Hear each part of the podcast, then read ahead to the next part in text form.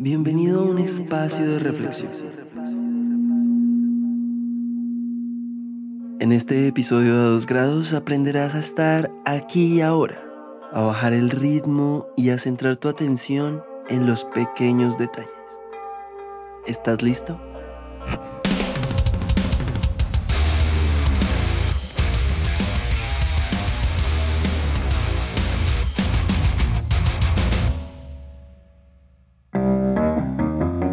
Hay una teoría muy popular que dice que todos podemos estar conectados a través de una serie de relaciones de solo 6 grados.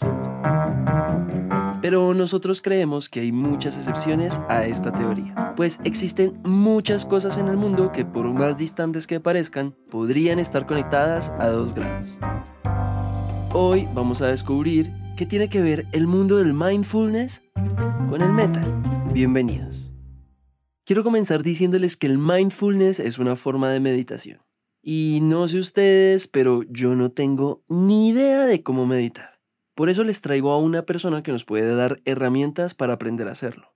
Un mentor que creía tenerlo todo, pero que descubrió que le faltaba aún más. Comienzo como a cuestionarme muchas cosas de la vida, a decir, oiga, venga, yo tengo un buen trabajo, tengo un buen cargo, tengo lo que la sociedad en, teoría me había dicho que era importante para uno ser feliz y tener éxito, que era buen trabajo, liderar gente, eh, buen sueldo, carros, casa, eh, club, pero realmente por dentro había un vacío muy grande.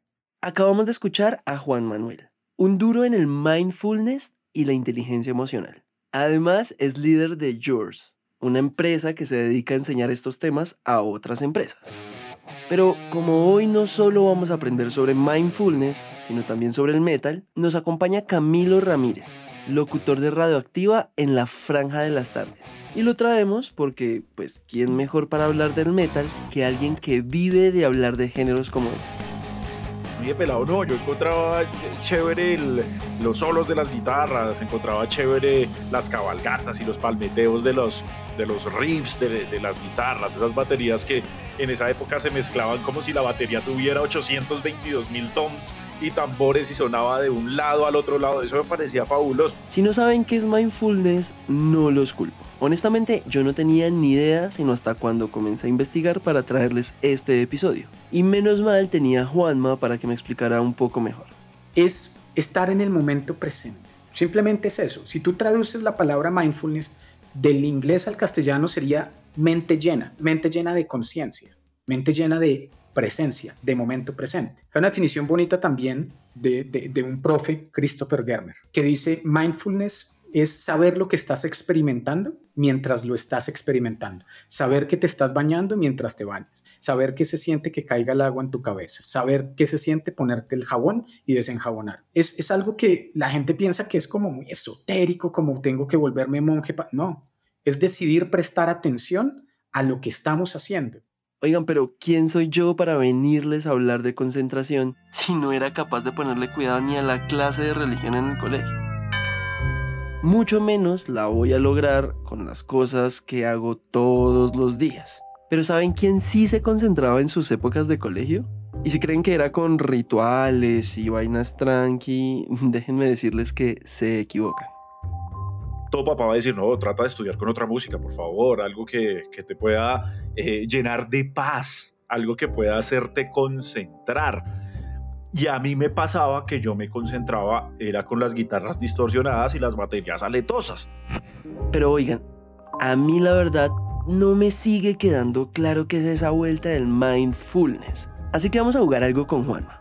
Basados en un estudio que realizó la Universidad de Harvard en el 2006 con una app de iPhone, con el fin de ver cómo se ven afectadas emocionalmente las personas que siempre están dispersas por alguna razón. Manda la primera pregunta, Juanma. ¿Qué estás haciendo? A ver, en este momento ando lavando la losa, Juanma. La dejé acumular bastante.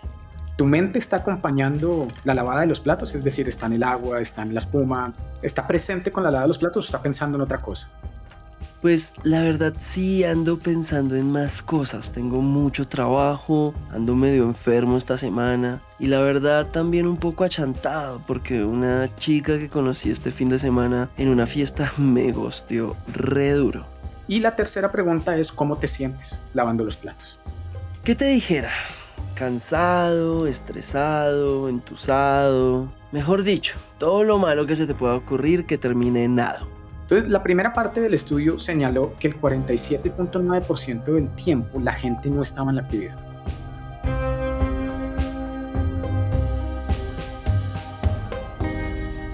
¿Casi la mitad de las personas? No te creo. ¿Y yo hago parte de ellas? Sabía que era distraído, pero no tanto. Gracias a este estudio realizado en Harvard, los investigadores se dieron cuenta que hay una relación directa entre el hecho de que la gente estuviera dispersa y se sintiera mal. De hecho, hay una TED Talk hablando del tema en la que concluyen que un cerebro atento es un cerebro feliz. Se las dejamos en la descripción del episodio por si la quiere ir a ver. Nunca pensé que podría sentirme feliz lavando la losa, pero ya me va quedando un poco más claro que este tipo de cosas son posibles gracias al mindfulness. Aunque saben, una de las cosas que no me puede faltar lavando platos son los temitas. Y honestamente me rinde muchísimo más si son movidos. Y también encontré que en, obviamente en las canciones más estridentes, pero sí tal vez en las canciones que tienen trabajos melódicos muy importantes de metal y de hard rock, también encontré solución para mis problemas de insomnio. Tengo problemas de insomnio desde que tengo 13 años. No sé por qué, no me pregunten en el momento, la vida es otro cuento, pero tengo problemas para dormirme desde muy chiquito. Y como que oyendo bandas como Opeth, eh, oyendo música apocalíptica, como para traer bandas muy, muy, muy conocidas para, para el público, como que me sentía yo pleno. Y chao, me fui, me dormí. Por más clichésudo que suene, el mindfulness se trata de vivir el aquí y el ahora. Piensa en el momento en lo que estaba haciendo antes de darle play a este episodio. ¿Sí se acuerda? Porque puede que no y es completamente normal. Yo, por ejemplo, soy de esas personas que se les olvida si ya se echaron champú mientras están bañando. Y les confieso que me he llegado a echar champú unas, no sé, tres o cuatro veces en el mismo duchazo. En medio del estrés y el caos en el que vivimos todos los días, a veces ni nos damos cuenta de la mitad de cosas que estamos haciendo. Así que si en este momento se puede dar el tiempito de escucharnos, lo invito a tomarse un break, buscar un cafecito y ponernos cuidado los minutos que nos quedan de este episodio. Y de paso, dese unos segundos para calificarnos con 5 estrellas. Hay dos formas de practicar mindfulness, de manera formal y de manera informal. De manera formal es que tú te sientes 20 minutos, escuches un audio y que todos los días formalmente hagas ese audio. Eso sería como si lo llevamos a la metáfora del ejercicio, todos los días voy una hora y media al gimnasio, hago mis ejercicios, formalmente hago ejercicio. Pero hay una forma informal de practicarlo y es lo que estás haciendo. No todo el tiempo estás tomando café, pero en estos, es, mientras me tomo el café, voy a ser consciente del sabor, del calor. Eso es una práctica informal. Llevaste tu atención 30 segundos a la tomada del café. O voy caminando y de pronto voy contando mis pasos. O voy caminando y voy contando cuántas respiraciones estoy haciendo mientras camino. O voy caminando y centro mi atención en los pajaritos, en los sonidos. Y si usted como yo vive en una ciudad grande y llena de caos, le traigo una alternativa. Bueno, de hecho se la trae Camilo. Pues nos contaba que para su grado del colegio le pidió a sus papás una sola cosa, que lo mandaran a Argentina a ver a ACDC en vivo. Así fue. Y en el año 2009, este man se montó en un avión y se fue para Buenos Aires a cumplir uno de sus sueños completamente solo. Lo que mi cabeza experimentó en ese concierto no tiene nombre resulté yo en un concierto sin camisa, moviéndome con miles de personas a los que no conocía, cantando todas las canciones, de verdad semejantes cuchos ahí con las canciones ya un poquito más lentas porque ya no las pueden tocar al mismo ritmo de antes.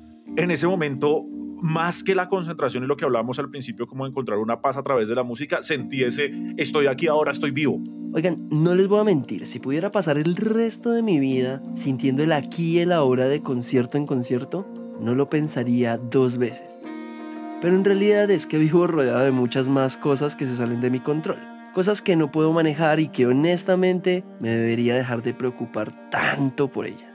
Las cosas son como son. Si vivo en Bogotá va a haber timpón. Pero, pero comenzó en, ese, en, esos dos meses, después de esos dos meses continuos de práctica, que fue muy juicioso todos los días, a notar que había más tranquilidad en mí. Había más tranquilidad en el en equipo de trabajo. Cuando alguien me venía a decir algo, podía escuchar mejor podía devolverles una pregunta. Entonces ellos también comenzaron a notar que había algo que estaba pasando en mí. comencé a permitirme abrirme un pelín más a las emociones, a poder abrazar un poco más a mi familia, a decirles que los quería. Comenzó a haber un cambio muy bonito, ¿no? Un cambio que sí, que continúa después de 16 años. La verdad es que se nota un montón la diferencia cuando las personas deciden emprender la práctica del mindfulness ¿Sabían que practicarlo entre 5 a 10 minutos al día reduce los niveles de estrés hasta en un 10% en las primeras dos semanas? Puede que parezca poco, pero la cifra sube a un 60% en la sexta semana. Y no lo digo yo, lo dice David Creswell, psicólogo de la Universidad Carnegie Mellon, en su artículo Mindfulness Interventions, que obvio les queda en la descripción. Y aquí yo me pregunto, ¿será muy loco pensar que con el metal también podemos lograr cosas similares? No sé qué opines, Cami. Cero, o sea, además de poder dormir, eh, se han convertido también en momentos de creatividad, de procesos creativos que para mi trabajo son vitales perfectos. O sea, y yo siento que para crear de verdad cosas buenas, de verdad sí tienes que estar eh, en un estado, no de meditación completo, pero sí eh, tener esa conexión de la que hablábamos al principio, de mi espíritu, mi cuerpo, mi mente, para poder encontrar como ese equilibrio en todo lo que hago. Y creo que por eso finalmente llegamos también a la conclusión de que todo el tiempo eh, tengo música. O sea, ustedes estamos hablando acá y de fondo está sonando David Bowie. David Bowie, ACDC, Black Sabbath, y es que hasta el Fercho si quieren. Porque aunque se aleje del género musical del día de hoy, la realidad es que la música canaliza nuestras emociones de una manera que no se imaginan. Les pongo de ejemplo este escenario. Imagínense que están en medio de un concierto de metal así bien fuerte. De repente ven que la gente se va emocionando más de la cuenta. Todos empiezan a girar en un círculo inmenso a su alrededor. Y en menos de lo que piensan, están en medio del pogo más salvaje que se puedan imaginar.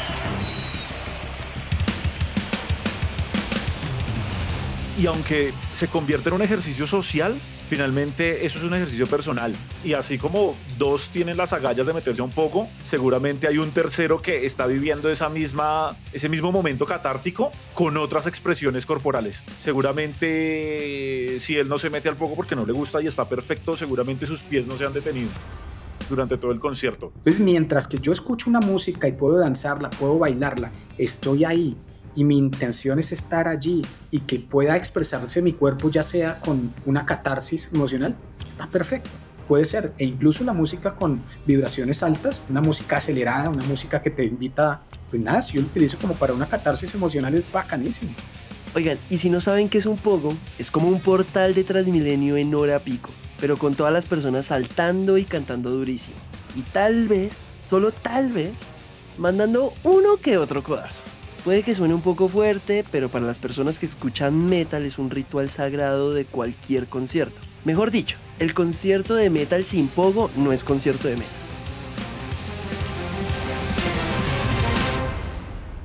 Y honestamente, en medio de tanta euforia y desorden, es muy fácil encontrarse con sentimientos de rabia en momentos como esos. Y aquí es donde les pregunto, ¿cómo lidiar con eso? ¿Cómo lidiar con la rabia que podemos sentir no solo en un pogo, sino en el día a día? Pareciera imposible, pero en este episodio les traigo cuatro pasos imprescindibles que pueden tomar para gestionar mejor ese sentimiento de malestar. El primer paso es nombrar lo que estás sintiendo si es la rabia, por ejemplo, y entonces te retiras un momento y dices, en este momento lo que estoy experimentando es rabia.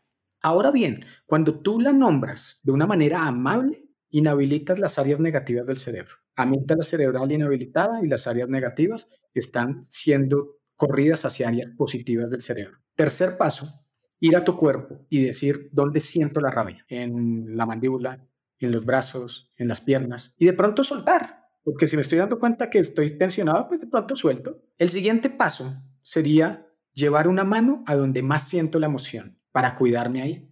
Eso sería un acto compasivo, un acto bondadoso. Y ya, esos cuatro pasos nos van a ayudar muchísimo a que quizá la emoción pierda fuerza. Y si no pierde fuerza, me estoy cuidando y estoy cuidando al otro. Al fin y al cabo, implementar prácticas como el mindfulness en nuestra vida no solo nos aporta a nosotros, sino a todas las personas que nos acompañan en nuestras casas, en nuestros trabajos y en general en nuestros entornos. No tenemos que ir ni a retiros espirituales ni a nada parecido para bajarle dos revoluciones al ritmo de nuestra vida. Con el simple hecho de contar nuestros pasos de vez en cuando, observar a detalle la ventana del bus, o incluso cerrando los ojos por un momento y escuchar un poco de música, podemos llegar a notar una gran diferencia. Tanto el mindfulness como el metal pueden ser caminos que nos lleven a estar presentes, pero existen muchísimo más. ¿Cuál creen que sea el mejor para ustedes? Pero oigan, como los queremos tanto, no me quiero ir sin antes dejarles unas buenas recomendaciones metachas para que acompañen este mes pre-navideño. Incluso mejor, les tengo una propuesta indecente. Vamos a dejar una playlist colaborativa en la descripción para que cada uno de ustedes agregue una canción que les traiga paz. Puede ser desde el metal más turbulento hasta la baladita más romanticona y tranquila. Entonces empieza Cami. Hit the Lights de, de, Metallica, del primer disco, es una canción del 83, coma de Guns N' Roses, por lo larga. Nunca me imaginé que una canción tan larga me fuera a, a llenar tanto. No sé, Cemetery Gates de Pantera, Mortification, que es una banda con mensaje cristiano, pero que, que la lleva a otro lado, que es muy, muy de antaño. Toda la discografía, no la, esa sí no, no tengo una canción eh, en específico. Además de las recomendaciones de Cami, les voy a dejar par canciones de metal que también me gustan, por si quieren conocer un poco más de este mundo del metal y la gran variedad musical que nos ofrece el género. Nos vemos en el próximo episodio que les adelanto que se viene con sorpresa incluida.